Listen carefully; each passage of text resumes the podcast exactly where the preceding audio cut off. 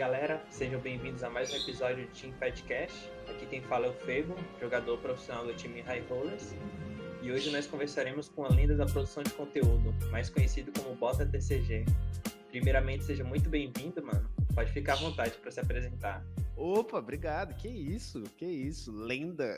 Tamo junto, pô. Prazer estar aqui, poder trocar uma ideia com a galera. Tenho, eu trabalho com, com produção de conteúdo, é, especialmente em card games, jogo de estratégia de um modo geral, assim, mas basicamente card games.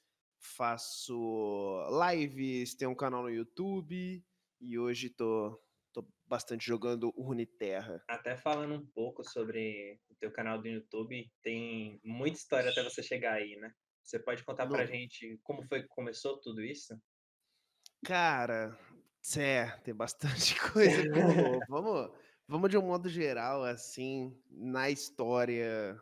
Começando assim, vai, a, a relação com os card games. É, eu comecei a, a jogar Yu-Gi-Oh! mais ou menos. Eu, hoje eu, eu, costumo falar isso, ah, na época que todo mundo conheceu. Só que eu tô começando a ficar velho e, e tem bastante gente que provavelmente não vai ter mais ou menos a minha idade, não vai ter conhecido mais ou menos na mesma época, mas enfim. É, ali na TV Globinho, eu não tenho ideia de Saudades, que é TV Globinho. Assistindo Yu-Gi-Oh! na TV Globinho, e naquela época, todo mundo foi atrás das cartinhas, né, de Yu-Gi-Oh! Todo mundo queria jogar, brincar com aquele negócio. E por sorte, por, sei lá, por um acaso, no meu caso, sorte, o meu pai achou as cartas originais antes de achar as cartinhas de banca, por exemplo. É, porque foi uma época que, por causa do emprego dele, eu, eu, nasci no interior de São Paulo e por causa do emprego dele ele ia muito para a capital. Por sorte minha, ele achou as cartinhas originais primeiro. E isso acabou, eu não sei, pode ter gerado uma sensação assim, um compromisso maior, sei lá. Às vezes com a cartinha de banca, eu teria só batido as cartinhas. Ali com a cartinha original na mão, eu quis ler, quis ter, entender aquele negócio. Eu tinha, sei lá, 12 anos e tinha uma galerinha que jogava. Tinha até outro acaso aí, tinha um, uns meninos que nasceram no Japão e as mães mandavam carta do Japão. Então isso também pode ter influenciado nisso. Então, sempre levei um pouco mais a sério do que a média, talvez, e aí jogamos por uns anos ali e, sei lá, com uns 15 anos desencanei. Não separei dos amigos, mudou de escola, sei lá, arrumei outras coisas para fazer na vida e desencanei. Daí eu fui voltar a ter contato com card game com uns 19 anos já, quando eu mudei para capital para fazer faculdade. E tipo, foi uma das primeiras coisas que eu fiz em São Paulo, foi ir atrás de onde comprar as cartas, ir atrás de onde jogar. E aí acabei caindo lá na Liberdade, enfim. E aí é, acabei me envolvendo mais. Já existia a Dual Shop na época que tu foi pra lá? É do fim de 2012. É, foi até esse um ano que foi o tempo que eu me envolvi, que eu conheci a galera e tal, que eu comecei a jogar, que eu comecei a conhecer um pouco mais do jogo e, consequentemente, do competitivo.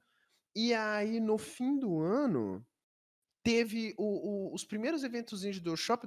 Era só um site. Eu fui, inclusive, se você pega o banco de dados da loja, eu fui um dos primeiros clientes da loja.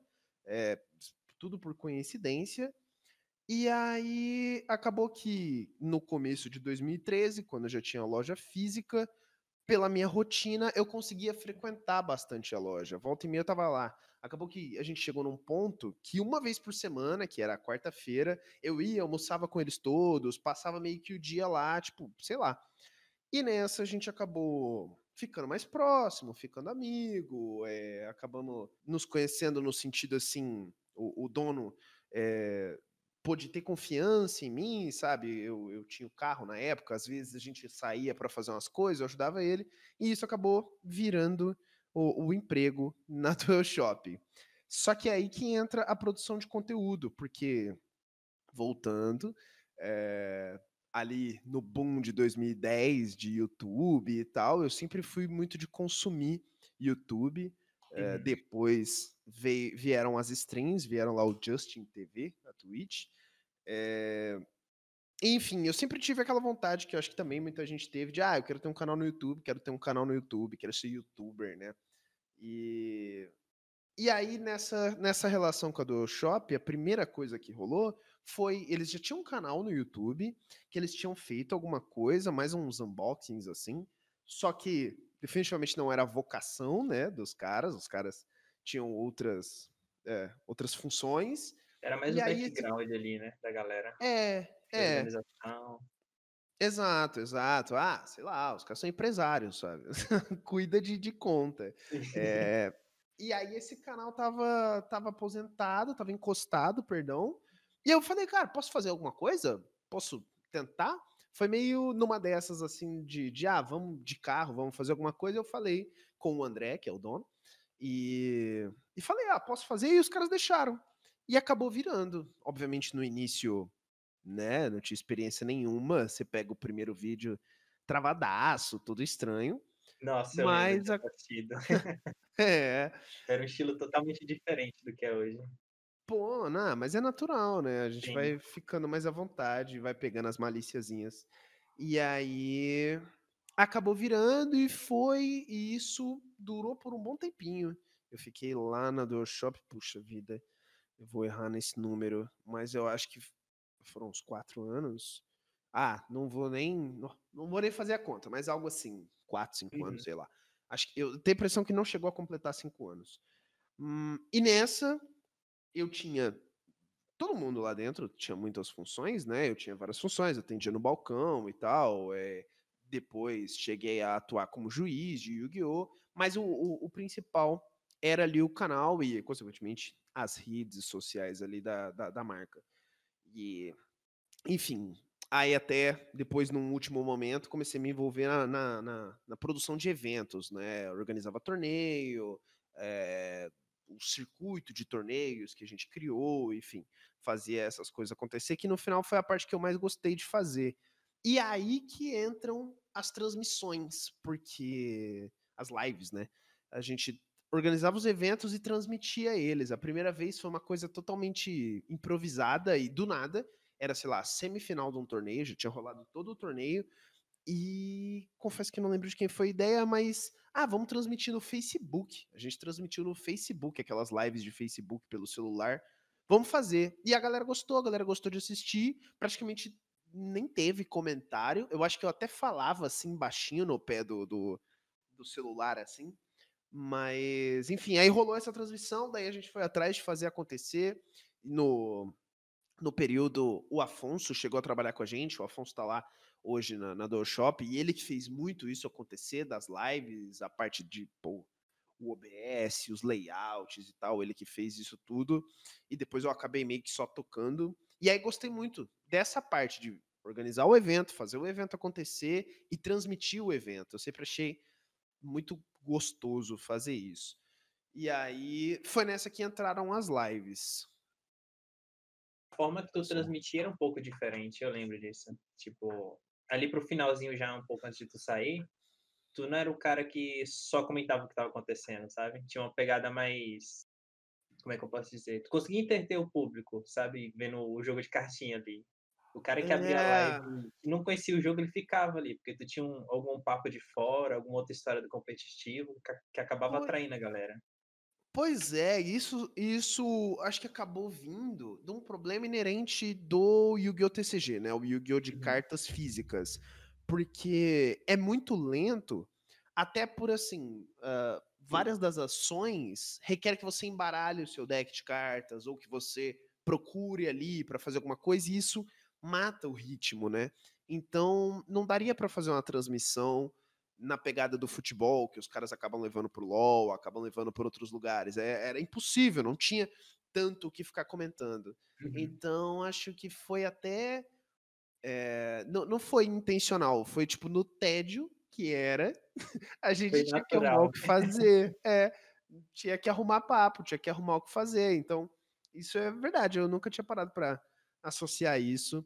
Rolava mesmo. E aí sim, no fim ali, já no, no é, nos últimos, no último período que eu estava trabalhando na Dual Shop, eu, eu acabei passando por, por uma situação que de um ano para o outro a minha rotina mudou muito. Assim, eu tinha um, uma coisa que preenchia a minha rotina e do nada não tinha mais. E aí eu fiquei com esse buraco na rotina e eu precisava preencher de alguma forma.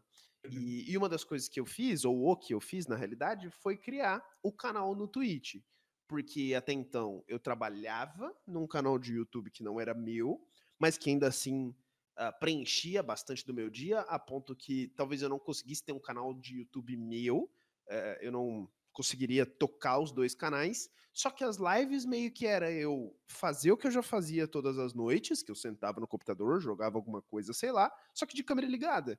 E com companhia e tal, e se tudo desse certo, eu poderia monetizar esse projeto que seria o mundo perfeito. E, e aí comecei a fazer as lives, e aí as lives foram acontecendo, foram acontecendo, foram rolando, a partir de um ponto que eu falei, não, eu preciso ter um canal no YouTube, porque eu tô gerando conteúdo nessas lives e eu posso converter mais, né? Esse conteúdo, a gente pode jogar ele pro, pro formato do YouTube. E aí isso foi dando certo, aí já assim, financeiramente, a ponto que é, era um risco, claro, dar um, o, o próximo passo, mas era um risco que eu já podia assumir. Tipo assim, ah, isso aqui gera uh, números, isso gera uma renda. Então, eu poderia focar 100%. Teria que abrir a mão do, do meu emprego formal, digamos assim, que já nem era tão formal, mas enfim, eu teria que abandonar o, o projeto da Dual Shop para tocar o meu. E aí foi, arrisquei, uh, foquei mais no, nas lives, fiz mais, passei a fazer mais horas de live, uh, passei a ter o, o focar mais no, no canal do YouTube e de, enfim, todos os outros trampos que tem paralelo a isso, de divulgação e tal. E aí acabei focando ali no, no, no Bota TCG, o projeto Bota TCG. Foi até na época da geladeira, se eu não me engano, né? Assim que você saiu de lá, você começou a fazer live e tal, e começou a juntar da uma geladeira? pra comprar geladeira. Ah, nossa, sim! foi isso, nossa!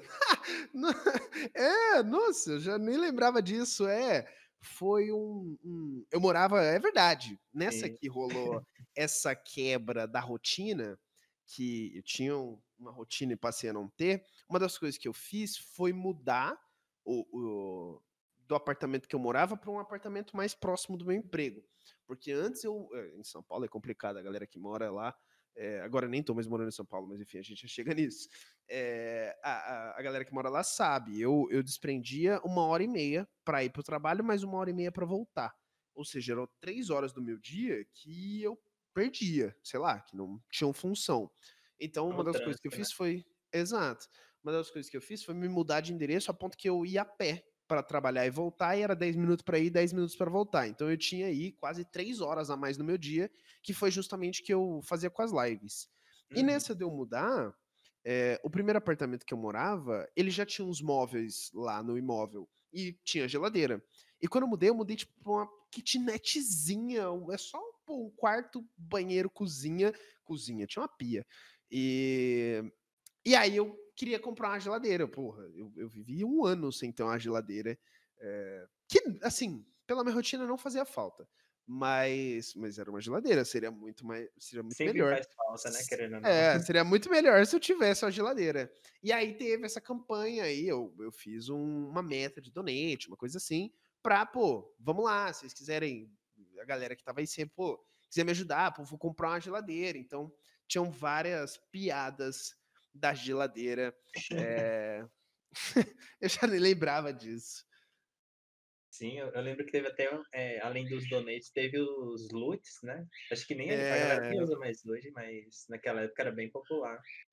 Cara, é porque assim, é uma coisa que a gente ouve falar. Eu não sou dessa época, claro, mas ah, no início do YouTube, nossa, pagava-se muito ah, qualquer mil views fazia mó dinheiro, enfim, claro que era tudo mais difícil. E uhum. o Lutz, que, contextualizando, é uma ferramenta que, assim, você manda uma mensagem, essa mensagem aparece na stream, só que antes dessa mensagem roda uma propaganda. Então, por você estar tá vinculando a propaganda, é, ele te paga uns centavozinhos. Você fez, você levou o produto da empresa até os seus viewers, então eles te pagavam lá umas merrequinhas, uns centavozinhos, só que vários centavozinhos ao longo do mês todo viravam um número. Só que com o tempo, esses centavozinhos foi assim, a ponto de ficar é, três casas, sabe, depois da vírgula. É, Não, bizarro, assim. Aí. E sei lá. dólar, né? É, era em dólar, sim, mas, mas aí começou a ficar muito centavozinho a ponto de não, não ser mais interessante você ficar vinculando aquela mensagem, você ter essa ferramenta, enfim, divulgar a ferramenta, sei lá. Acabou chegando a um ponto que, que, que era doideira. É, não vejo mais LUTs por aí mesmo, não. Eu não uso mais. Até tem lá implementado, tá lá. Se você tentar mandar um loot, vai aparecer na live, mas, mas já não fico divulgando. Virou uma parada meio que secundária, né? Ou até esquecida mesmo. Porque, igual você falou, o valor É, é, é bem baixo. É doideira, doideira, doideira. E aí tem uns, uns mínimos assim, ah, se você fizer tantos por mês, só assim transfere. Ah, é, sei lá. Acabaram aparecendo outras formas de monetizar mais interessantes. Uhum. Eu lembro que quando tu começou o canal na Twitch, tu começou pelo card game, né? O TCG mesmo, lá pelo Yu-Gi-Oh! Pro, se eu não me engano. Foi as primeiras lives no Twitch.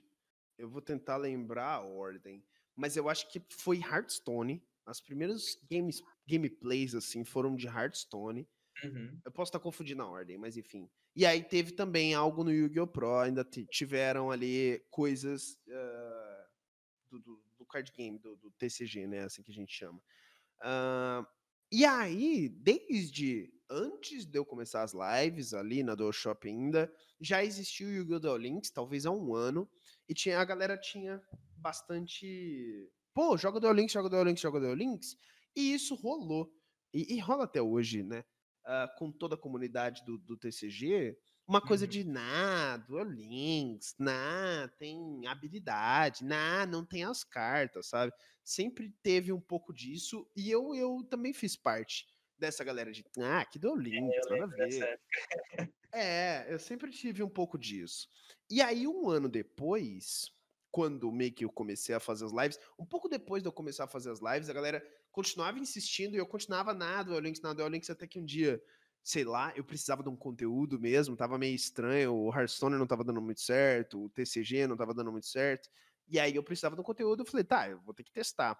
E, e já tava num outro momento do Duel Links, que foi quando saiu o Sylvan. Já era outra coisa, já, pô, comparado ao Jerry, comparado aos bichos lá de Aquelas 1750. cartas amarelas sem efeito no É, começo. o meta era isso, já era outro momento. Pô, o Silva, mecanicamente, é bem rico até. E aí comecei a jogar o Links e deu super certo, e era super divertido jogar o jogo, ah, com relação ao conteúdo, tinha bastante coisa, só era uma grana, que inclusive, nesse primeiro momento, até pelo um hype e tal, nossa, eu gastei muito dinheiro. No, dinheiro. opening, né? Cara, era muito Nossa, caro. nossa. Ainda é, né? Claro. Ainda é, ainda é, mas ali era eu, eu era sem limite, porque até foi outro momento da minha vida, né? Nessa época eu fazia as lives e eu ainda tinha o emprego, então eu ainda tinha um salário e tal. Uhum. É, nossa, mas enfim, e aí sim comecei a, a, a jogar o Duel Links. E foi uma parada muito foda, porque foi a própria galera que te acompanhava que pediu pra tu ir pra lá, né? Então, quando Exato, migrou, é. já tinha um público lá, querendo você lá. Exato, exato. Isso foi uma coisa que, que, que é mais um momento de sorte meu aí. É, eu nunca fiz nada para zero viewers, que é o natural, né? Você, ah, você quer ter um canal no YouTube, você quer ter um. Você quer fazer live, você tem zero pessoas que te assistem. Talvez você vai ter, sei lá, cinco amigos, algo assim. Você consegue chamar a galera, a panelinha assim, que é o, o, o duro. Eu nunca fiz para zero, talvez próximo, mas assim, primeiro eu peguei o canal da Do Shop, que já tinha ah, alguns inscritos no canal, mas mais do que isso, tinha ali os clientes, tinha uma visibilidade, tinha uma página no Facebook relativamente grande e tal, tinha como chegar em pessoas. E aí, dentro ali do canal do Shop, eu acabei ah, convertendo um número dessa galera para pro Bota, né? Porque tinha gente que gostava do canal, tinha gente que gostava ali do Bota, que fazia o canal também. Então, quando eu fiz o meu canal no YouTube, meu canal de lives, eu acabei levando uma galera, então não foi do zero. E aí isso realmente foi bem legal. E, e- e sim, a galera que jogava o card game, que tava ali no canal da Duel Shop, tava junto no Duel Links. Em todos os momentos, que talvez nós vamos passar aqui pelas, pelo- pelos próximos minutos aí, em todos os momentos, quando eu fui fazer algo novo, dá uma debandada, né? Uma galera abandona. Hum. Ah, então, quando eu deixei de jogar o TCG, quando eu, sei lá, do canal do Shop pro canal Bota TCG, perdeu, uma, é, uma galera abandonou. Quando no Bota TCG eu parei de jogar o TCG pro Duel Links, perde uma galera, enfim. E aí agora, do Duel Links pro Runeterra, perde uma galera, natural. Essa é até uma parada que talvez no TCG não tinha tanto, mas no próprio Duel Links e no, no Runeterra parece ter uma porta de entrada muito boa para iniciantes, né? Então meio que esse público que tu perde, tu ganha lá na frente, fazendo um, um trabalho constante. Sem dúvida, exatamente. O, o, até por ser jogo digital, né? É, a porta de entrada é realmente muito mais fácil, porque assim, se você quer jogar o card game físico e o Yu-Gi-Oh! TCG, você tem que sair de casa, você tem que vestir uma roupa, aí você, tipo assim, você, não pode ser de cueca, aí você tem que pôr uma roupa, aí você pôs uma roupa, aí você tem que sair de casa, aí você sai de casa, aí você senta na frente de uma pessoa, ou seja, tem que ter aquela outra pessoa, ela tem que existir. Pode até ser na sua casa, mas tem que existir uma outra pessoa, e aí vocês dois sentam, e aí os dois tem, sabe, é realmente, a, né, essa parte física é um, um impeditivo é uma dificuldade. Aí vem a parte financeira. É, sei lá, por exemplo, quando você começa a jogar um Duel Links, quando você começa a jogar um Runeterra, ou qualquer jogo digital, tem uma coisa assim, ah, você começou a jogar, toma esse deck, joga com esse deck, toma essas cartinhas. Ah, uhum. Ah, as primeiras sete vezes que você logar, você ganha coisas. Então tem isso. No jogo digital, não, né? No jogo digital, você pode até ter um amigo que te empresta um deck, ou você ganha de presente, sei lá, mas alguém tem que desprender, alguém tem que gastar dinheiro, alguém tem que comprar lá as cartinhas para você e, e, e, você poder jogar, seja você mesmo. Então, realmente tem a barreira. É, outra barreira que é é que num, num jogo digital tem o tutorial, né? Você tipo aparece em clique aqui, aí agora clique aqui, aí você arrasta a cartinha lá, ataca. Tem tudo isso. Quando você senta para jogar, você tem um manual de instrução, sei lá, você tem que ler em 2020, que é uma coisa doida. Você, sei lá, se alguém for te ensinar, é uma loucura, porque é um caminhão de informações, e, e é mesmo. É muita coisa, muita coisa. Se essa pessoa que está te ensinando não tiver uh, uma delicadeza ou uma experiência. Boa também, né? Exato. Conforme trabalhando na loja, trabalhando no balcão, eu fui aprendendo assim que não faz sentido eu ensinar tudo. Ah, isso aqui, isso aqui, isso aqui, isso aqui. Não, cara, você ensina. Ó, é assim que lê a carta. Beleza, vamos jogar? Você aprendeu a ler a carta? Uh, é assim que as cartinhas lutam. Vamos jogar? Demorou, vamos jogar. Aí você vai ensinando as outras mecânicas. A pessoa tem que jogar né? A pessoa quer jogar, ela não, não quer saber, ela quer jogar. Então tem que botar a pessoa para jogar e os tutoriais fazem isso, né? Eles vão te apresentando as mecânicas gradativamente. Agora que você já está acostumado com essa mecânica que é o mais básico, vou te ensinar uma outra. Né? Então é, é uma, uma, uma barreira na porta de entrada aí que o, que o card game físico tem. Até a questão de deslocamento, né? Vou dar um exemplo aqui que onde eu moro é bem longe do lugar que eu jogava. Então Uhum. Sei lá, era uma hora para chegar lá, fora a passagem e tal. Então, exato, ainda exato. tem esses empecilhos. Exato. E você até assim, até existe a possibilidade de você jogar com seu vizinho. Se calhar, de você é amigo do seu vizinho e vocês dois gostam das mesmas coisas, é, rola. Mas não é a mesma coisa.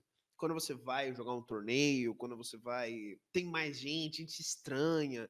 É, é aí que é, é aí que mora. E inclusive o diferencial do card game físico, que os outros jogos não vão ter, essa é a parte legal. Você fazer amigo, você. Claro que dá, dá pra ter um Discord, dá pra. Enfim, não é impossível. Mas, ah, você faz os amigos, e depois, ah, vamos comer um hambúrguer, vamos junto. Porque no final, ou, ou pelo menos na minha relação aqui com o Yu-Gi-Oh!, é, ao final, o, o, card game já não era mais o central, sabe? Eram as amizades, eram o rolê depois do torneio, era as histórias que iam aparecer no torneio. Então, é esse que é o legal de verdade. É um diferencial que o virtual não dá para ter, né? Esse contato. É. E até voltando um pouco na tua história ali como criador de conteúdo, Você lembra como é que você foi se aprimorando? Foi tipo tentativa e erro mesmo? Ou você foi seguindo algum padrão que você estudou tal? Cara, não, foi, foi tentativa e erro total. Assim, é, eu, eu provavelmente sempre tive assim uma, uma predisposição no sentido assim, sempre fui aquela criança comunicativa tal. É, sempre gostei. Trabalhar, por exemplo, no balcão da loja, ser vendedor, nossa, desenvolveu muito a minha habilidade de comunicação, de, de sei lá, né, de tentar transmitir o que eu tô pensando. Uh, então, teve esse, esse background, é, além de consumir, né? Eu sempre consumi muito YouTube, sempre tive a oportunidade de consumir muito YouTube, live, eu gostava. Então, algo assim, é, dentro da cabeça já existia, de conhecer o formato, de tal. Mas no final, tentativa.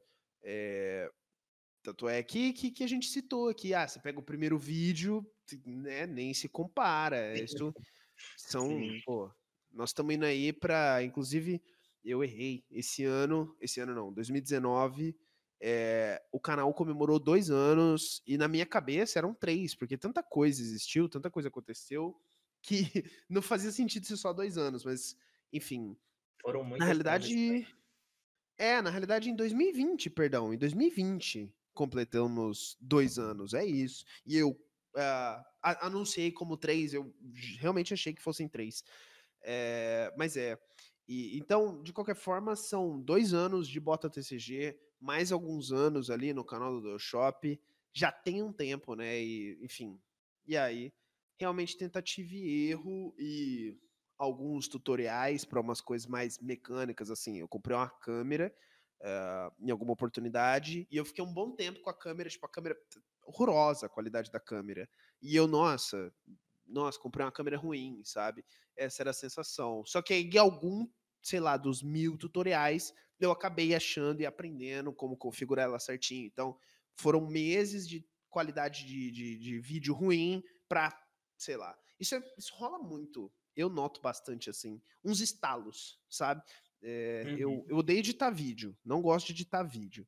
É, sei lá, acho, faço por obrigação, faço por necessidade, mas ah, faço saco cheio. Eu tenho que me concentrar, falar, não, agora eu vou editar o vídeo, vamos lá. Não gosto, é, mas faço. E, e aí um dia eu tava de bobeira e, sei lá, vendo TV assim, deu um estalo. Eu falei, nossa, se eu fizer isso e isso lá no software, vai ficar tão mais fácil eu fazer as edições. E aí, realmente, o, o, aquele, aquela chatice de editar vídeo amenizou muito, melhorou muito, porque facilitou. Então, do nada, assim, com a experiência de ficar batendo cabeça, acaba rolando. É, deixar um Ctrl-C, Ctrl-V, pouco um tempo danado, né? querendo ou não. Pois é, honra. E eu lembro dessa parada da câmera, se não me engano, você fez umas lives passando horas e horas, tipo, vendo vídeo no YouTube, mudando rolou, é, rolou, rolou, muita coisa. E assim, é, nunca, até hoje, nunca larguei de querer melhorar, né? Nunca uhum. estagnei, falar, ah, agora tá bom. Tô sempre querendo implementar uma coisa nova, aprender uma parada nova, melhorar algo. É, mas nada assim, sei lá, nunca fiz um curso, nunca. Isso que eu acho foda. E até sobre as suas transmissões, e esse ponto que tu falou de sempre estar tá querendo melhorar, me lembra um pouco o, a mentalidade do Gaules. Tu teve alguma inspiração nele ou é só uma Cara, não, cara. Eu fui conhecer, assim, já tinha ouvido falar de Gaules, é, mas eu fui conhecer o trampo do Gaules muito recente, coisa de poucos meses. É, uhum. E assim, não compara a história dele, claro, é, é outra situação e muito maior o resultado, claro. Mas mas é, hoje eu aprendo muita coisa com ele.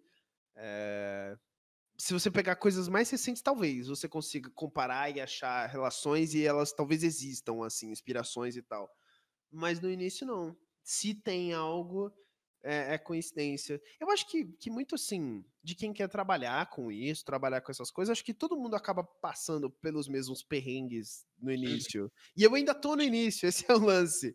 Mas, enfim, é, acho que, que que você vai conseguir relacionar todo mundo, porque todo mundo tem os mesmos problemas, as mesmas dificuldades técnicas, né? Com certeza. O lance das duas transmissões, é, eu comentei por conta disso, que igual eu falei, tu não só narrava os jogos, tu, tu dava um algo a mais. Algo que ele sempre fez também. Então, é um diferencial ah, que eu notei em vocês dois. E é uma parada é... muito boa na questão de transmissão. Essa foi, foi até coincidência. Porque eu, eu. Olha, parando para pensar, de live, até que é relativamente recente ele fazer live.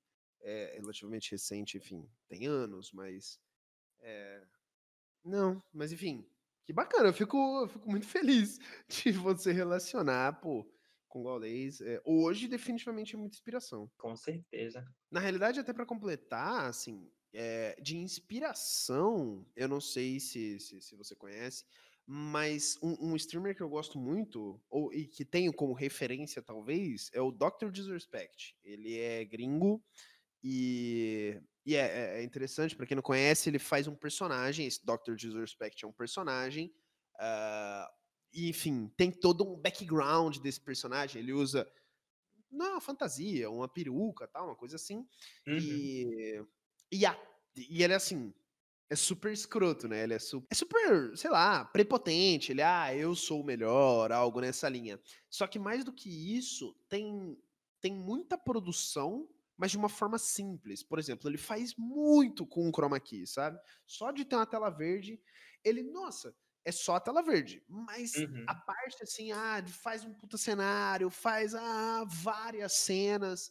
Isso sempre sim, isso uh, sempre influenciou eu sempre gostei, e aí é até cópia descarada. Muitas coisas eu, eu, nossa, mas enfim, porque eu gosto muito, gosto muito. O outro, ele trabalha com FPS e tal, é outra coisa, mas de alguma forma eu acho que dá para implementar. E, e, uma das coisas da minha live é isso, assim, que, que veio de inspiração dele. A minha live não é para ser, ou eu não quero que ela seja a live do jogo. Ela não é uma live de Runeterra. Ela é uma live uhum. do Bota com os amigos dele jogando Runeterra, jogando Duel Links, jogando sei lá o quê.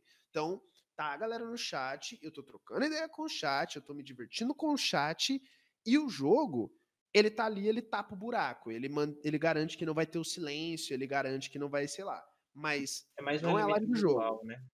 É, tanto é que eu não sou é, um puta jogador. Eu, não, eu não. Sei lá, eu tenho muitos anos envolvido com card game que acaba que me, que reflete em alguns conhecimentos, mas assim, ah, senta para jogar aí, eu sou horroroso, eu não nunca tive pretensão assim de competitivo ou algo assim.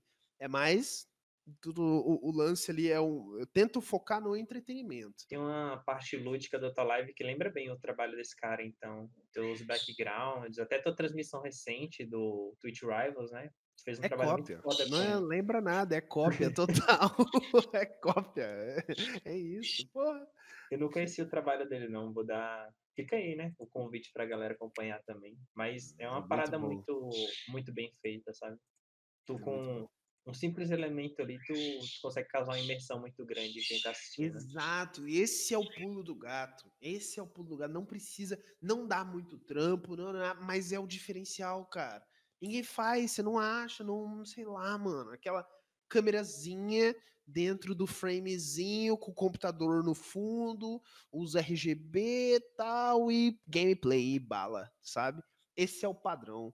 E, mano, não, não é bem assim. Eu sempre. Tanto é, até assim, na hora de fazer, eu sempre tento. Eu abro uma live, eu já sei o que vai rolar, eu tenho um plano, eu tenho. Não, claro assim, não sei o que vai rolar, mas eu tenho assim, ah, hoje nós vamos jogar com esse deck.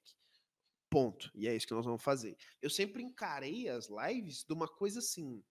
Eu sei que isso pode soar negativo, mas é uma televisão. Você senta e assiste o que tá passando, sabe? A gente até Querendo interage é e né? tal. Né? É, a gente interage, você consegue é, interferir naquele conteúdo que tá rolando, mas talvez não na programação. Não, não tanto no. Ah, sei lá, joga outro jogo, é, monta outro deck, algo assim. Enfim, eu sempre tentei focar para garantir que, ok, eu vou conseguir entregar o que eu pretendo. Se eu deixar na mão do chat e tal, vai sair do meu controle e aí eu não, não sei, não, não me garanto mais. É, isso é muito importante. Essa parada lúdica, tu, tu comentou, só me lembra bem o comecinho da tua live, que tu botava Tipo, aquele fundo meio medieval, com barulho de fogo, sabe? Foi, Cara, foi. Aquilo foi uma causava uma coisa. imersão absurda, você ficar escutando aquilo. Veio, veio meio. Justamente ali por ser no Hearthstone, né? Eu, quando eu criei o canal, quando eu planejei o canal, era pra ser uma live de Hearthstone. E aí eu quis fazer aquele ambiente da taverna. O Hearthstone tem isso, né? Ah, é um ambiente de uma taverna. Então eu tentei implementar isso. Aí com o tempo a gente foi meio que mudando. Foi a partir do momento que a gente tem um, um hiato ali. Quando eu coloquei o, o fundo verde, daí, nossa, eu tenho muito mais liberdade, eu posso fazer muita coisa acontecer. E eu acabei mudando um pouco o padrão, acabei abandonando talvez a, a taverna. Pelo, pela Hum. liberdade de coisas que eu poderia fazer, indo para uma outra temática, talvez. Então, enfim, mas a saudade, né? Realmente. E a gente até entrou um pouco nisso, mas tu pode contar pra gente como é que foi tua transição do, do card game pro Duel Links e, consequentemente, pros jogos da Riot hoje em dia? Cara, é, a, a transição ali do, do, do, do Yu-Gi-Oh! pro Duel Links foi relativamente natural, porque no final ali da, da, da minha relação com o Yu-Gi-Oh! eu já não jogava mais o jogo. Eu sabia, acompanhava tudo do jogo, tanto ali pela, pela minha função no emprego, no sentido de, ah, eu tenho que saber vender as cartas, eu tenho que conhecer as cartas, algo assim. Ah, por ser juiz, eu tinha que entender as interações, eu tinha que saber o que estava acontecendo para gerar o conteúdo, eu tinha que saber o que estava acontecendo, mas eu já não jogava, eu não sentava jogar e eu não tinha vontade de sentar jogar.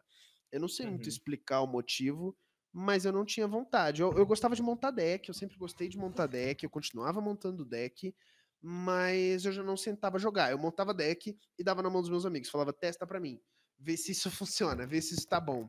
Eh, isso rolava, não tinha vontade. Então, abandonar o, o, o Yu-Gi-Oh! para Yu-Gi-Oh! TCG, né? Pro Duel Links foi um refresco. Foi assim, ah, não é mais. E realmente não era o mesmo jogo, né? Ah, então eu tava jogando um outro jogo dentro de um universo que eu já conhecia, mas era outro jogo. Então teve toda o hype, toda a diversão, toda a inocência de uma coisa que você tá num, num lugar novo. E isso foi muito gostoso, foi muito divertido. Então, essa transição foi bastante natural. Foi como dar um reset, né? Tipo, no teu, É. carreira em Yu-Gi-Oh! Exato, até inclusive pro conteúdo, né? Porque quem acompanhava já conhecia Yu-Gi-Oh! Talvez se adaptou junto comigo, talvez foi apresentado a novas mecânicas, mas enfim, natural. E aí, trabalhando com o Duel Links, nós ficamos aí por, por esses dois anos, provavelmente, trabalhando com o Duel Links, pouco menos. Acabou rolando, acabamos chegando numa situação que eu comecei a ficar saturado do Duel Links. Não no mesmo nível de, ah, eu já não jogava mais, eu não queria jogar, mas foi mais um, uma limitação profissional, porque, enfim, é, desde que eu deixei o meu emprego para focar no projeto, e é realmente isso que eu gosto. Eu amo fazer live, eu gosto de fazer live pra caramba, eu amo o meu chat, então eu quero fazer isso pro resto da minha vida. E se eu quiser fazer isso pro resto da minha vida, eu tenho que monetizar, eu tenho que, pô, não precisar procurar um emprego. Então eu tenho Uhum. que é, ter um, um- um- uma visão segurança, mais né? profissional. Não, até assim, é profissional. Eu tenho que levar a sério a parada. Eu tenho uma Uhum. dependência desse, de- disso, desse projeto. Então, chegou no momento que profissionalmente já não estava mais interessante. No sentido assim, que o, há muito tempo o canal ah, até continuava crescendo, ele não chegou no ponto de estagnar ou, ou reduzir, mas ele continuava crescendo mais numa velocidade que não era mais interessante, tipo assim, muito lento. É, financeiramente, é, até assim, no, no, no, no que vinha, né? No que entrava. Até era legal, até era interessante, até tinha mais formas de explorar, de talvez crescer, mas tinha essa limitação do canal, que é uma das formas de crescer o financeiro. E, e por outro lado, o Yu-Gi-Oh! era muito oneroso, era muito. custava muito caro gerar conteúdo de Yu-Gi-Oh! Duel Links. Pelo, pela forma que o jogo é, é tratado. É, a Konami no Yu-Gi-Oh! Duel Links, o plano deles, né, foi até falei isso já em algumas oportunidades, mas o plano deles é ganhar muito dinheiro de poucos jogadores. Quem puder uhum. gastar, vai gastar muito. É isso. Mas tem muita gente que não pode gastar e, assim, eles não se importam, porque quem pode, gasta muito.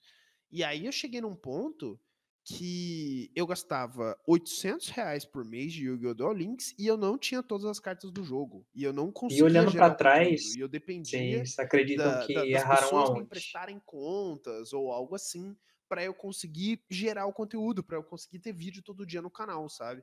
Então isso começou a ficar muito complicado, isso começou a tirar meu sono, assim, ficava incomodado com essa sensação e, tipo, entregar bastante e, e ralar bastante para ter, sei lá, o canal não crescer, para não sei, sabe? Então começou a ficar bastante frustrante e isso acaba assim, a diversão do jogo, isso acaba influenciando. Então foi ficando complicado. Afastou e já muita algum... gente, né? Querendo ou não, essas decisões da Konami. O próprio Renan reclamou é... pra caramba sobre. É, é complicado, assim, né? É, tentar ter uma visão mesmo, porque, ok, eu tenho é, contato com a galera no Discord, com a galera no chat das lives, e eu tenho uhum. a, a, a opinião dessas pessoas, mas meio que só delas, né? Enfim, não sei se tem menos gente, mais gente jogando o jogo, isso eu, eu concordo que nunca fa... não sei responder. Mas enfim, uh, desde muito antes até disso, dessa sensação ruim, eu já sabia que talvez seria mais interessante se eu pegasse um jogo do zero. Se eu, né? Porque o Yu-Gi-Oh! Duel Links eu, eu comecei a gerar o conteúdo um ano depois. E eu imaginava, eu tinha um palpite, que isso poderia uh, atrapalhar. Então eu, eu sabia que se eu pegasse desde o dia zero um jogo, isso poderia ser positivo para mim. Só precisava existir esse jogo, só precisava acontecer esse jogo. E alguns jogos até apareceram, mas eu não, eu não, não tive confiança, não me senti confortável. Assim, é, rolou o, o Cavaleiro do Zodíaco, rolou, sei lá, rolaram alguns decks na mesma linha, uh, alguns decks não, perdão, alguns jogos uh, na mesma linha, só que, que eu não senti confiança, porque querendo ou não, uhum. o Yu-Gi-Oh! era muito minha casa, né, Yu-Gi-Oh! É, enfim, eu, eu realmente é, tinha uma relação grande com o Yu-Gi-Oh! Então não ia ser qualquer coisa que me tiraria do Yu-Gi-Oh! Até que apareceu o Legends of Runeterra, o card game do, do, da Riot. E só assim, essa frase, Legends of Runeterra, o card game da Riot, já tem um peso. Porque com você certeza. tem a Riot envolvido, né? Por mais que provavelmente nós vamos demorar muito tempo para ver outro LoL, certo? O LoL é o LoL, ponto. Mas ainda é a empresa que faz o LoL ainda é a empresa que faz, uh, que tá fazendo uma série pro Netflix do jogo. Ainda é a empresa que faz, pô, tem o, o tem bandas dos personagens, tem clipes, tem álbuns, sabe? Como se fossem os personagens a, trocando. A expectativa, né? E a possibilidade também. Todo, exato, exato. Como os caras já fizeram, sei lá, você tem que se embasar em alguma coisa. Ah, será que esse jogo vai virar? Não vai virar? Você tem que pegar o que já aconteceu do, do passado, por mais que ele não garanta o futuro, mas você tem que se embasar em alguma coisa. E tem lá o LoL. Você olha pro LoL e fala, meu Deus, é o LoL. Então, isso era um ponto muito positivo nessa visão profissional, né? É, porque eu não, eu não abandonaria. Se eu fosse para fazer algo, eu iria de cabeça. Isso era um fato. Eu abandonaria o Duel Links para ir de cabeça. Uh, só que eu não pularia de cabeça num lugar que, que, né, que não fosse confiável. Não é e aí, então. Exato, exato. E aí eu não podia, sei lá, é, na Riot eu imaginava, ou eu imagino, ainda não sei, né? Que ah, acho que o jogo não vai acabar. Não vão cancelar o jogo de um dia para o outro. Ponto. E aí saiu o beta fechado, saíram as coisas para você testar o jogo, e o jogo era bom, o jogo era divertido, uh, o jogo era balanceado, o jogo era interessante. Então, tá, mais um ponto positivo. Foram é, empilhando esses pontos positivos, e, e eu, pelo menos, sou assim, mas quando eu começo a olhar para uma coisa, tô olhando para um lado, o outro lado começa a ficar, nossa, muito distante. Foi o que rolou, né? O, quando eu comecei a me envolver no, no, no Duel Links, eu falava, nossa, TCG, nossa, tranquilo. nossa, não, não vou voltar para lá. Meu Deus, o Duel Links é bem melhor, sei lá. E a mesma coisa começou a rolar. Tipo, nossa, o Runeterra, é, essa vantagem, essa vantagem, essa vantagem. Nossa, tô tranquilo de Yu-Gi-Oh! Então, eu, eu sempre fui muito extremo nisso, não sei explicar o motivo, mas enfim. E aí foi o que rolou. E, e vamos jogar o Runeterra.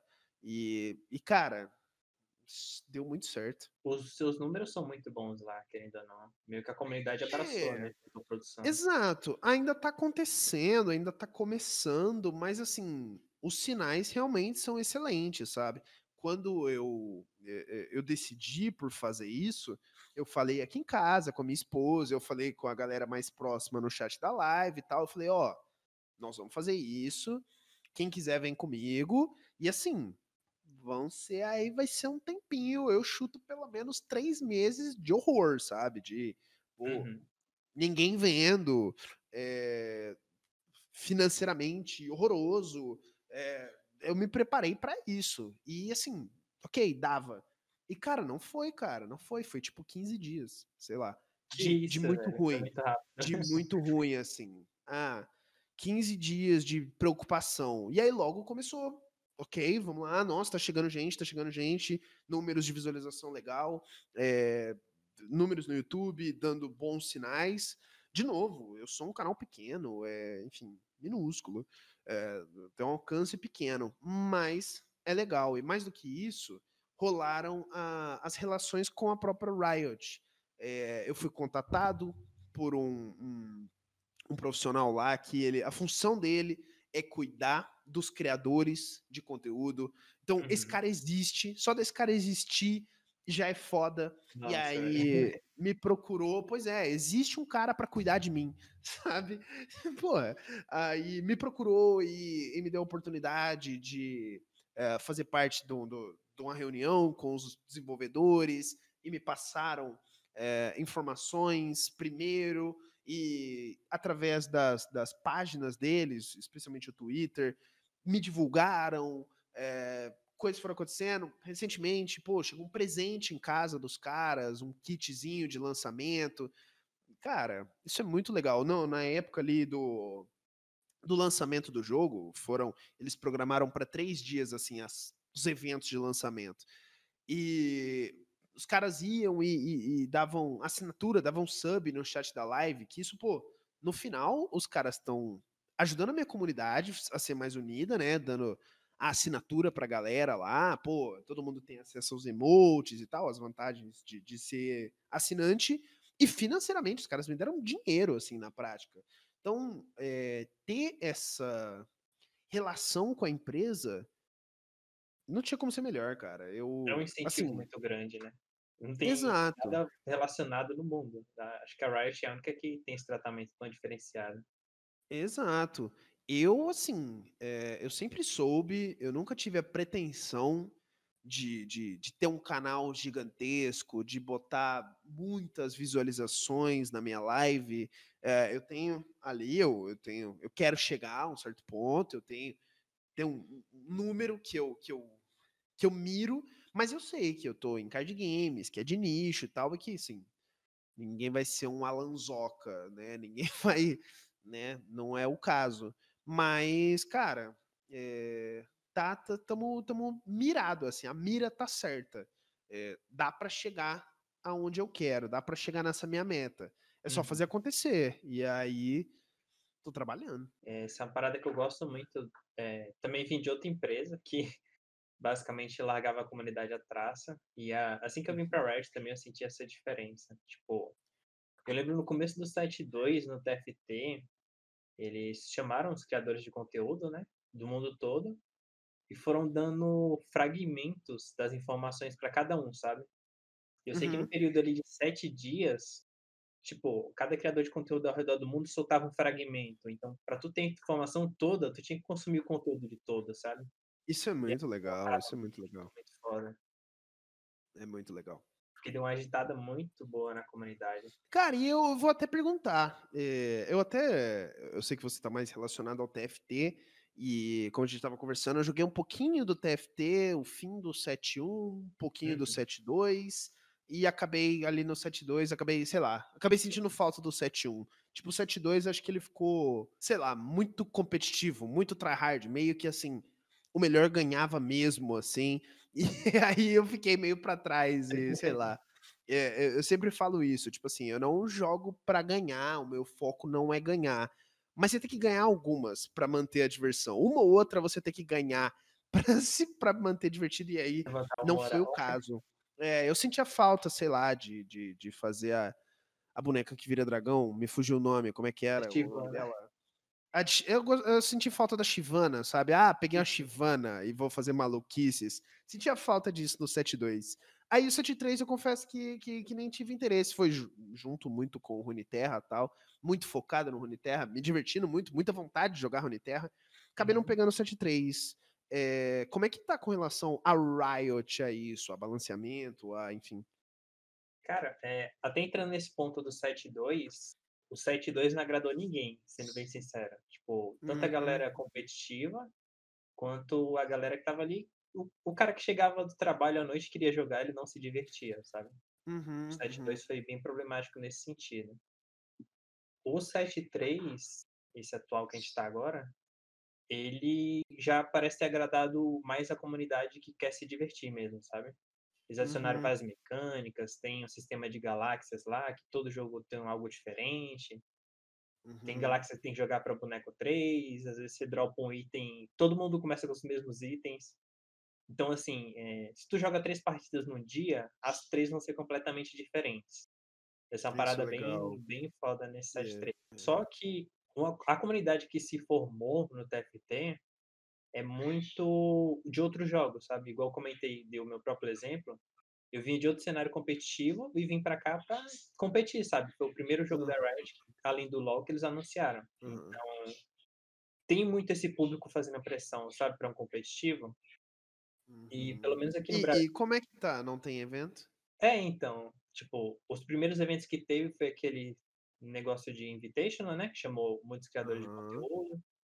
Querendo ou não, deu um up no jogo. Tipo, atraiu muito público esses eventos. Mas uhum. em relação ao competitivo, algumas regiões já anunciaram como é que vai ser.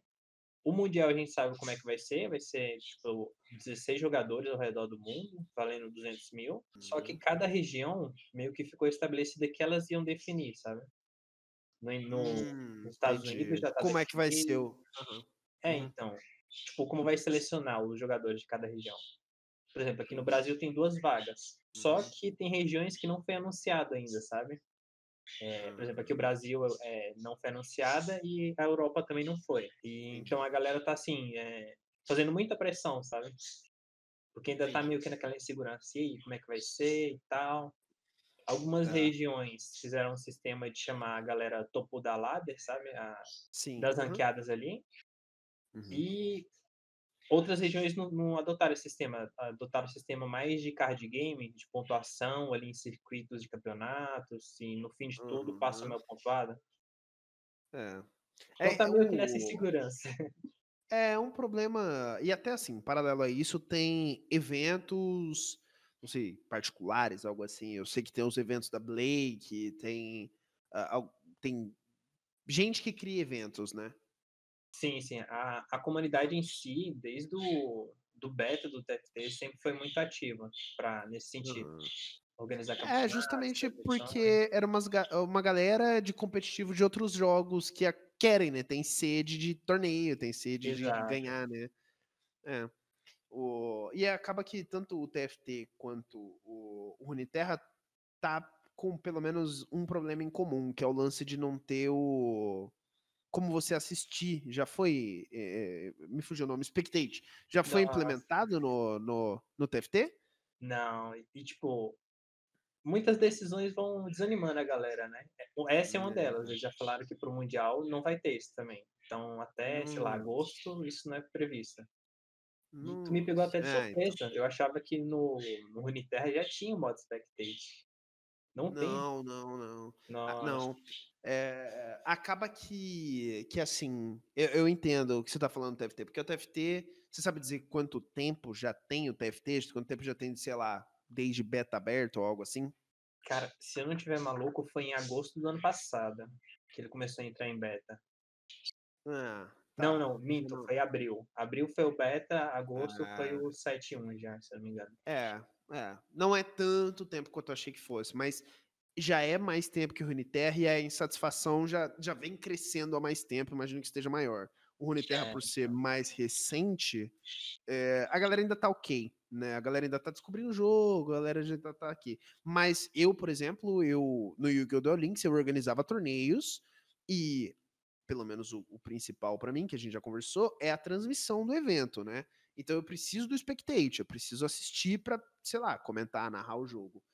Então, eu é, é muito do meu interesse que haja o spectate o quanto antes, porque eu vou voltar a fazer torneio, eu vou, sei lá.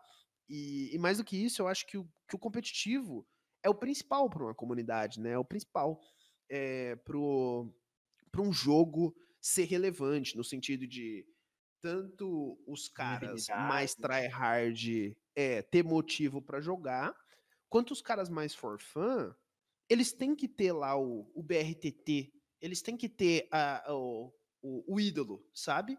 O, o cara que Construir ele. uma fanbase, né, querendo ou não. Exato, eles, eles, eles têm que, pô, querer comprar a camisa, querer assistir, torcer. é, isso é muito relevante. Isso tem que ter. Tem que ter competitivo ah, forte pra fazer algo acontecer. E então a gente precisa do spectate, mano.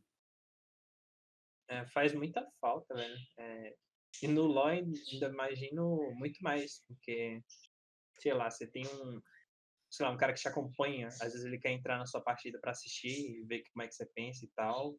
É, ele não tem esse recurso, Pois mas é, claro, não sei a dificuldade de implementar isso, né? Pode ser que seja uma parada bem complicada.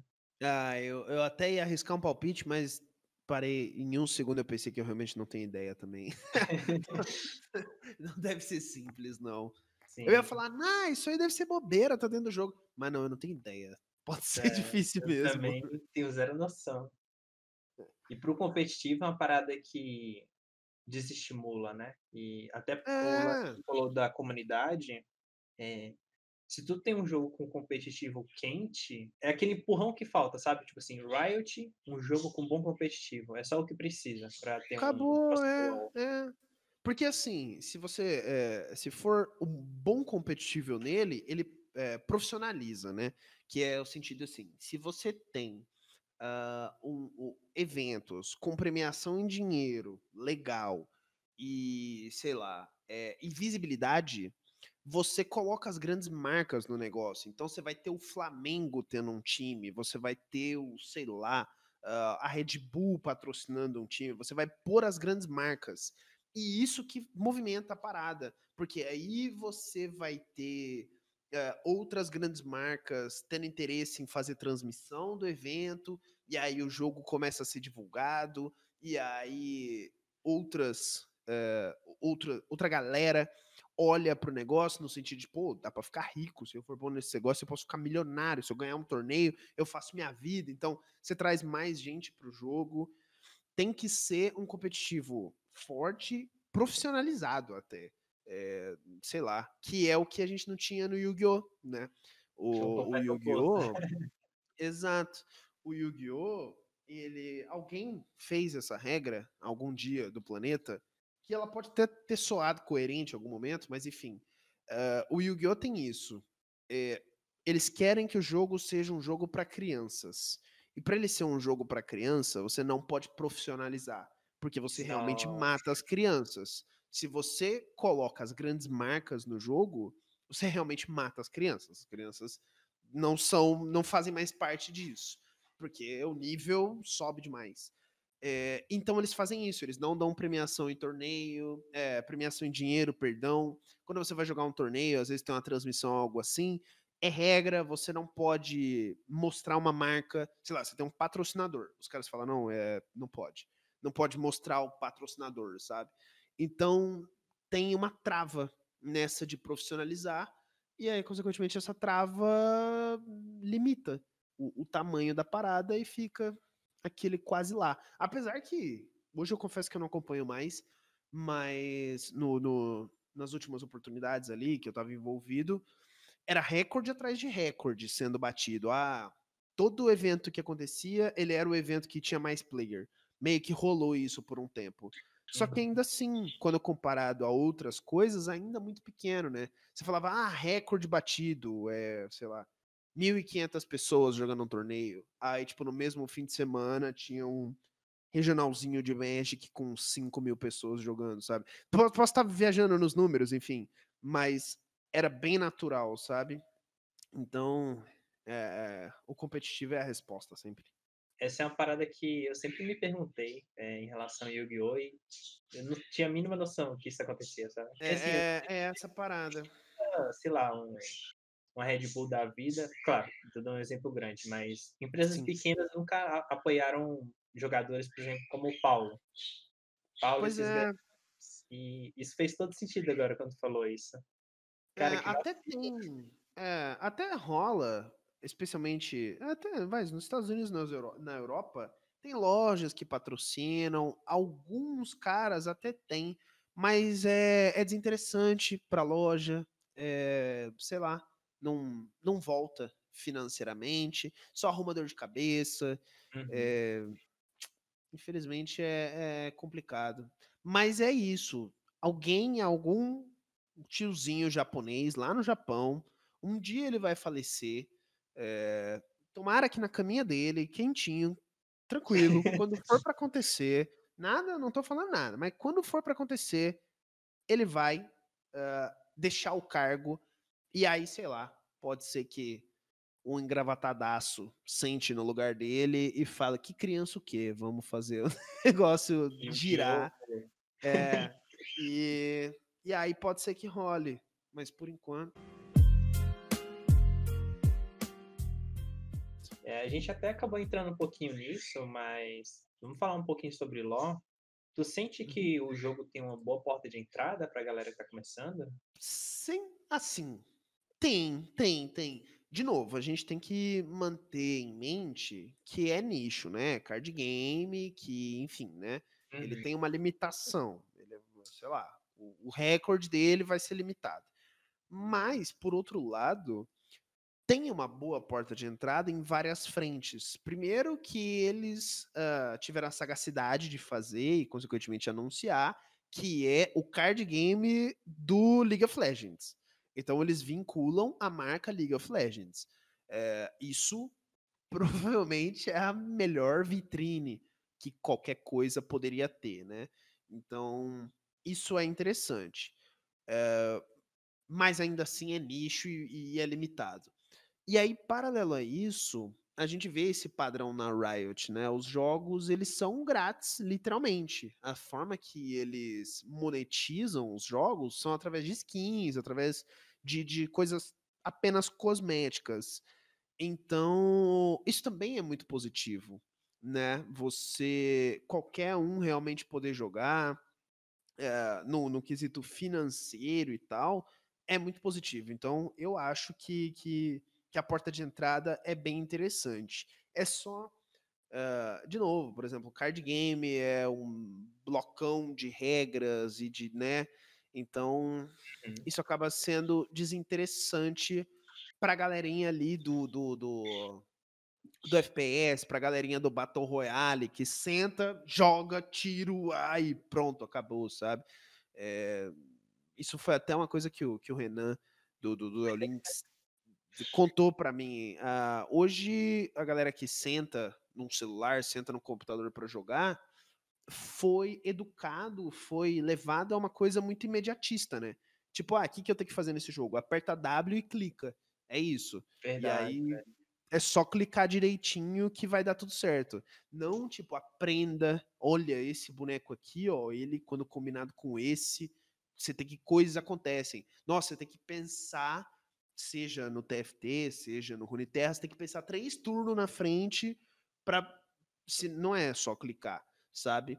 Então, não é para qualquer um realmente, assim. Inclusive, é até uma preocupação. Eu acho que vai existir um público para sempre, mas É, é uma preocupação minoria, aí. Né? É uma coisa feita para ser pequena mesmo.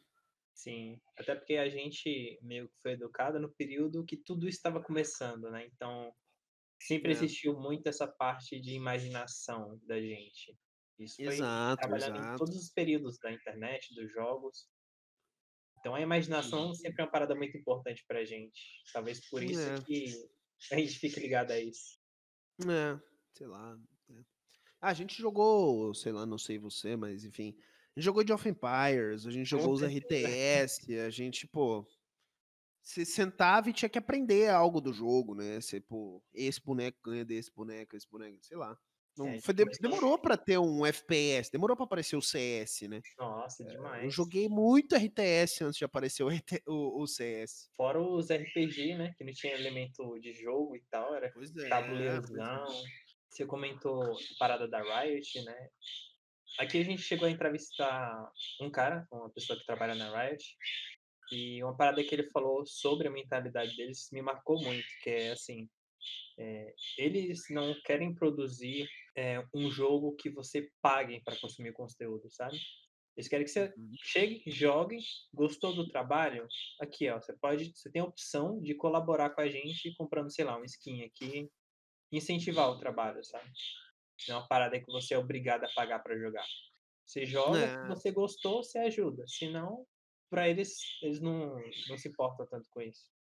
Eles pois querem é, fazer eu, um jogo bom.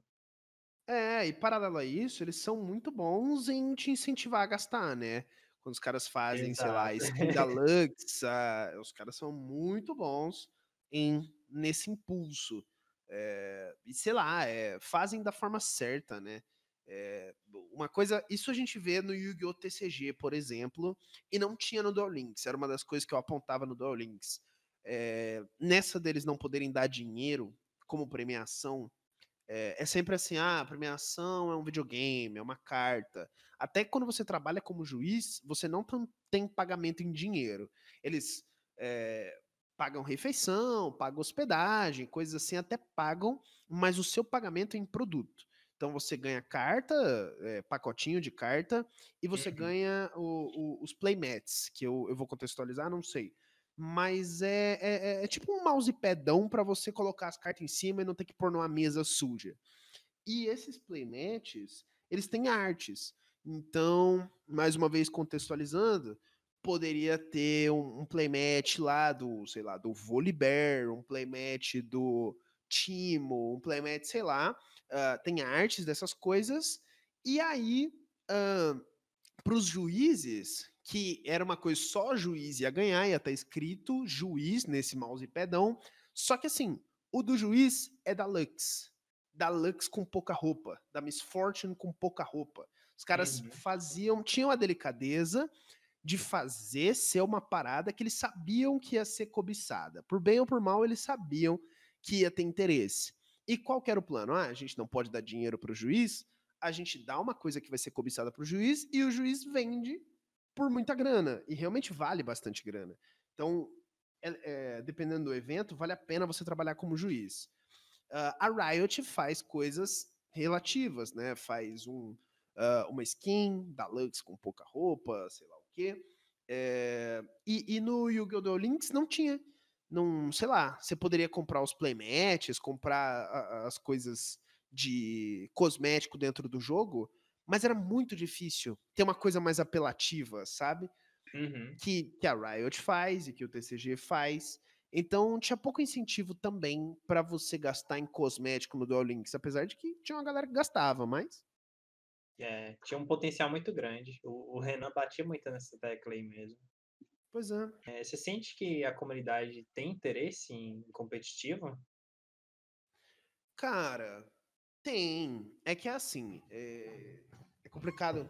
Até a minha visão uhum. pode ser um pouco uh, deturpada, porque uh, a, a, os jogadores, a, a, parte da comunidade que chega até a mim, meio que é uma galera que, que tá comigo desde sempre e tal, que já veio até do Yu-Gi-Oh! E é uma galera meio envolvida no competitivo. Então eu sei que tem uma galera que quer jogar, que tem a ânsia de ganhar. Seja o que for, os caras querem ganhar, os caras querem título. É natural.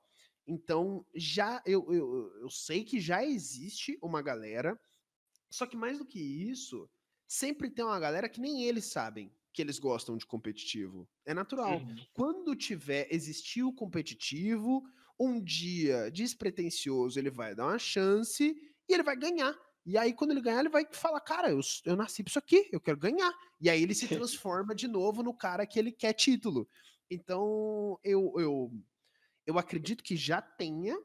E aí, esse número que eu acredito, que eu imagino, eu aumento ele um pouco, porque por causa desse fenômeno. Então, eu, eu acho que sim. Dentro do, do dos limitações do, do, do card game, de algo assim, claro. Mas sem dúvida, sem dúvida. E mais do que isso, a partir do momento que começa a existir um competitivo, e se esse competitivo for bom, uh, for realmente boas oportunidades, ah, dinheiro, um dinheiro legal, aquela premiação que chama atenção, traz gente. Vai ter o cara que é profissional de Magic que vai jogar Runeterra, o profissional de Yu-Gi-Oh!, profissional de seja o que for, sabe?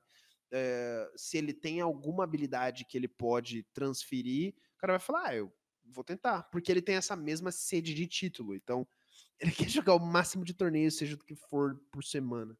Uhum. Por que não, né? Por que não arriscar? Exato, exato.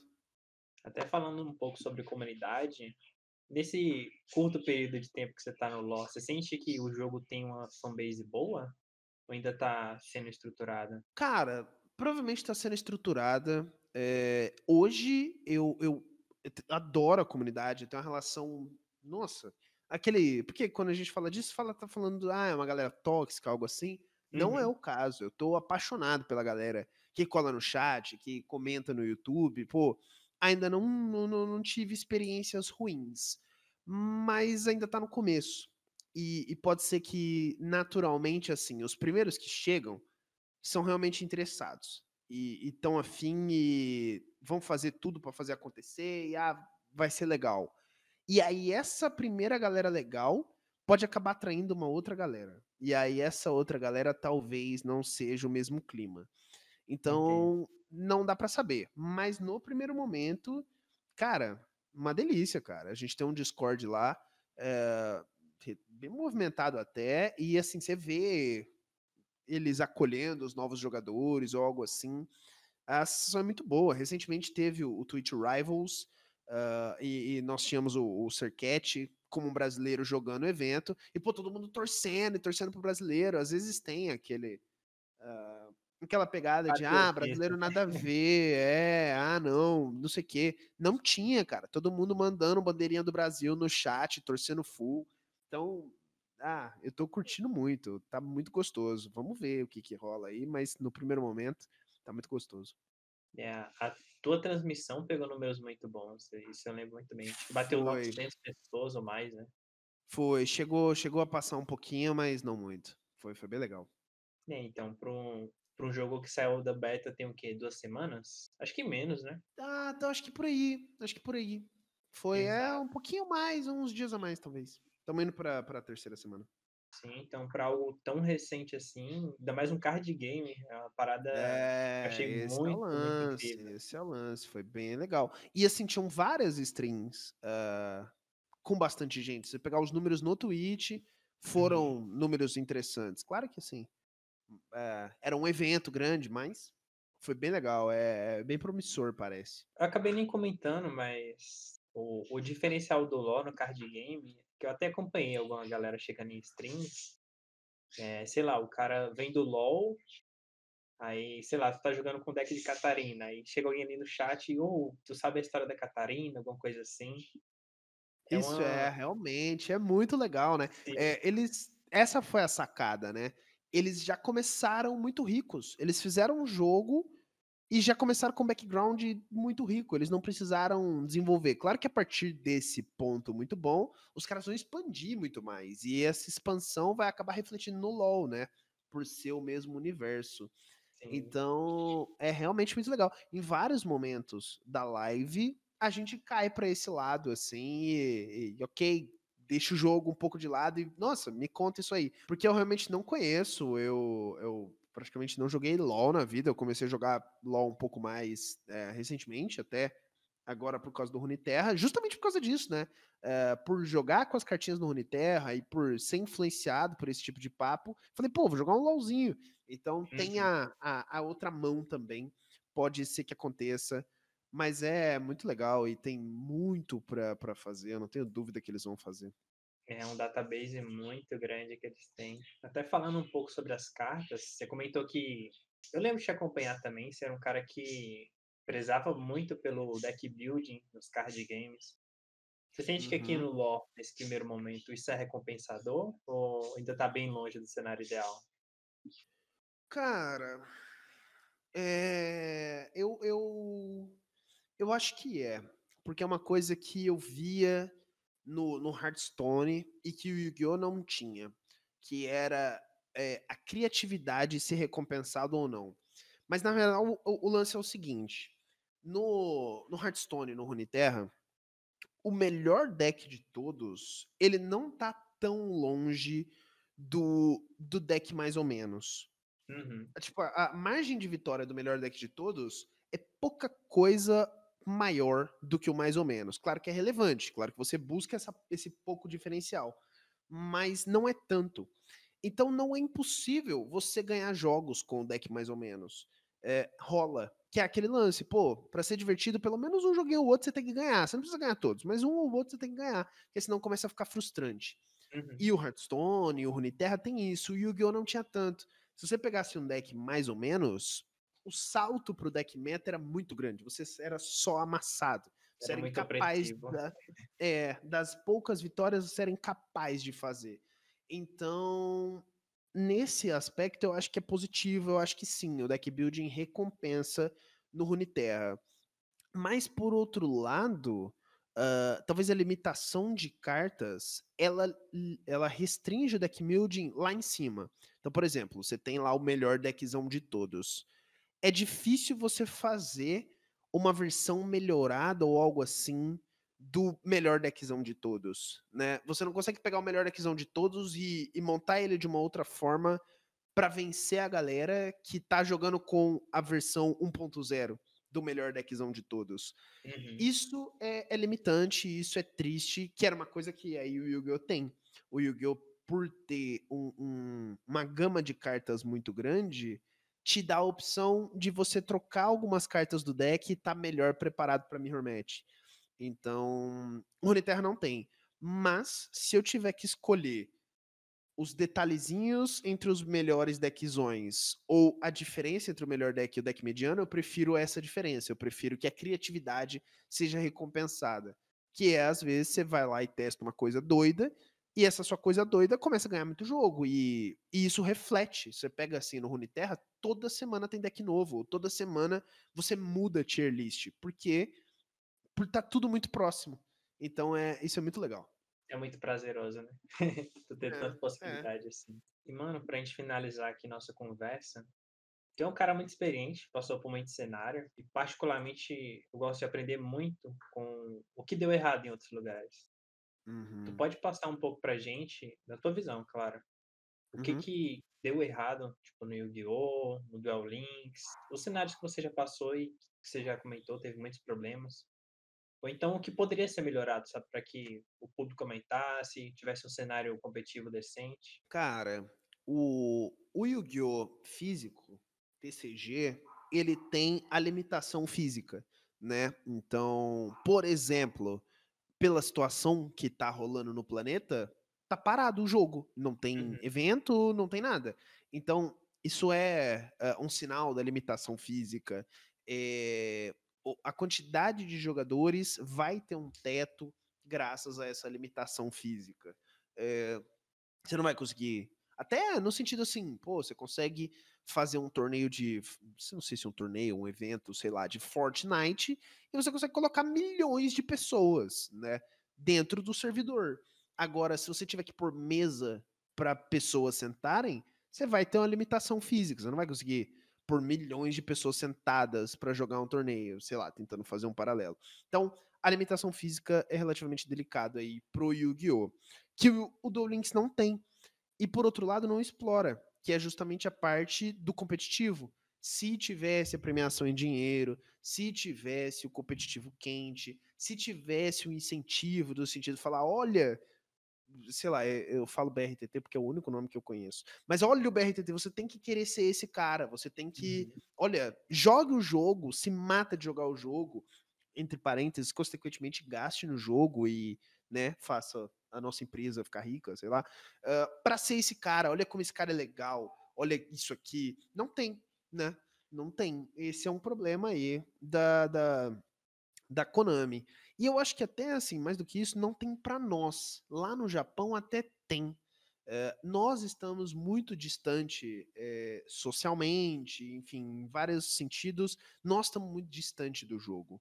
Uh, até, por exemplo, eu imagino que no Japão ou em outros países o jogo não seja tão caro. E pra gente é muito caro o Yu-Gi-Oh! Duel Links. Então é mais difícil ainda pra gente. Só que eu acho que a resposta pro Yu-Gi-Oh! as duas formas de jogar é o competitivo. É, eu acho que. E até agora, hoje, eu consigo enxergar. Há um, dois meses atrás eu não teria visto, mas hoje eu consigo enxergar que a, a, a o incentivo para o produtor de conteúdo, hoje, é até o nome vem daí, o influencer, ele é muito importante, porque ele realmente influencia, ele realmente, né, você consegue é, até manipular, se for o caso, é, a opinião ali do, do, dos seus jogadores através de um influenciador. E ele a partir que vende do momento... o peixe, né? Querendo ou não. Exato. E a partir do momento que você não tem incentivo para o influenciador, você não tem nenhuma relação, é muito complicado. Aparentemente tem melhorado um pouquinho no Yu-Gi-Oh! É, eles começaram a correr atrás disso, eles começaram a notar isso. Você uhum. vê aí que uh, em eventos os influenciadores são convidados a fazer parte do evento, tem espaço. Eles começaram até a fazer propagandas, assim, saiu um jogo para um videogame da Nintendo, um Yu-Gi-Oh! novo para um, um console da Nintendo. E aí os caras pegaram o, as, os influenciadores do Yu-Gi-Oh! TCG e envolveram lá. Então, isso é muito legal, que bom que tá rolando. Tomara que role. Mas, infelizmente, está muito atrasado quando você pega uma Riot, que eu, que, assim, tem um público minúsculo, nada, e, sabe, as coisas estão acontecendo. Então, é, eu acho que esse é o lance aí pro Yu-Gi-Oh! É, não sei, até agora, já no TCG, a relação da distribuição, das cartas, das lojas, isso é complicado também, isso é delicado. A gente é, era loja oficial, fazia eventos oficiais, e assim, a gente tinha uma boa relação com, com, né, com quem a gente reportava, mas ainda assim era tudo complicado, era, nossa, tinha problemas logísticos, tinha, nossa. Então, tinha os então atrasos também, né, querendo ou não. Exato, exato é, é, é, complicado, infelizmente é, é muito distante. Aparentemente no Japão funciona muito bem, mas aqui é muito distante, é até assim, a sensação é que é deixado de lado, sabe? É, essa parada dos criadores de conteúdo, há um, dois anos atrás eu também não dava tanto valor, até que, igual comentei, o antigo cenário que eu participava foi cancelado pela empresa, né? O cenário competitivo. Uhum. Isso já estava acontecendo sem eu perceber, porque basicamente todos os influenciadores de lá começaram a falar muito mal do jogo. Uhum. E sei lá, jogavam 100 mil pessoas, no mês seguinte tinham 50. E assim, uhum. cenário normal, tudo acontecia do mesmo jeito. No mês seguinte, 30 mil. E a gente não percebia isso, mas tem um peso muito grande um influenciador pois falar é, qualquer coisa sobre é. jogo. Mas é isso, mano. Muito obrigado pela sua presença. Foi Poxa, mal aí pela demora, não queria falar, que fazer falar tanto. Ah, eu adoro, eu gosto de falar. É, também gosto muito de ouvir os outros falar. Eu aprendo muito. Muito feliz pelo, pelo convite. Tamo junto. Nada, eu que agradeço. Pode ficar à vontade para divulgar as suas redes sociais, se você faz live, onde é que você faz, o seu Discord, que você comentou que tem uma comunidade lá também. Claro, é, você vai me encontrar como Bota TCG. É, seja no YouTube, no Twitch, enfim, e Twitter, Instagram, tudo bota TCG. É, eu faço lives e tenho esse canal no YouTube, canal no YouTube vídeo diariamente, lives eu só folgo aos sábados faço live também às 16 horas no Twitch. Então, fica o convite aí para quem quiser conhecer é, a galera aí do, do TFT, que já tá próximo ali, já tá com, com, com o LoL instalado no jogo. Pô, experimenta o Runeterra, vai ser sempre bem-vindo aí. Você que tá no TFT quer ganhar torneio, você vai ter outra oportunidade para ganhar torneio em outro lugar também. Com certeza. E pior que tem muita galera daqui que joga Runeterra. Na real, a maioria, sabia? É, a é galera daqui elogia muito. É, é bem, é bem, né? É muito fácil. O cara que joga o LoL, entra uma partida e outra, joga um TFTzinho, entre uma busca de ranqueada, joga um Runeterrinha. É, sei lá, é, é bem comum, né? É, essa é uma parada muito massa. Uhum. E por último, mas não menos importante, agradecemos de todo mundo. Agradecemos de coração a todos que nos acompanharam até agora. Para quem quiser participar de uma das comunidades mais engajadas de TFT do Brasil, os links estarão aqui na descrição. Um grande abraço e até a próxima semana.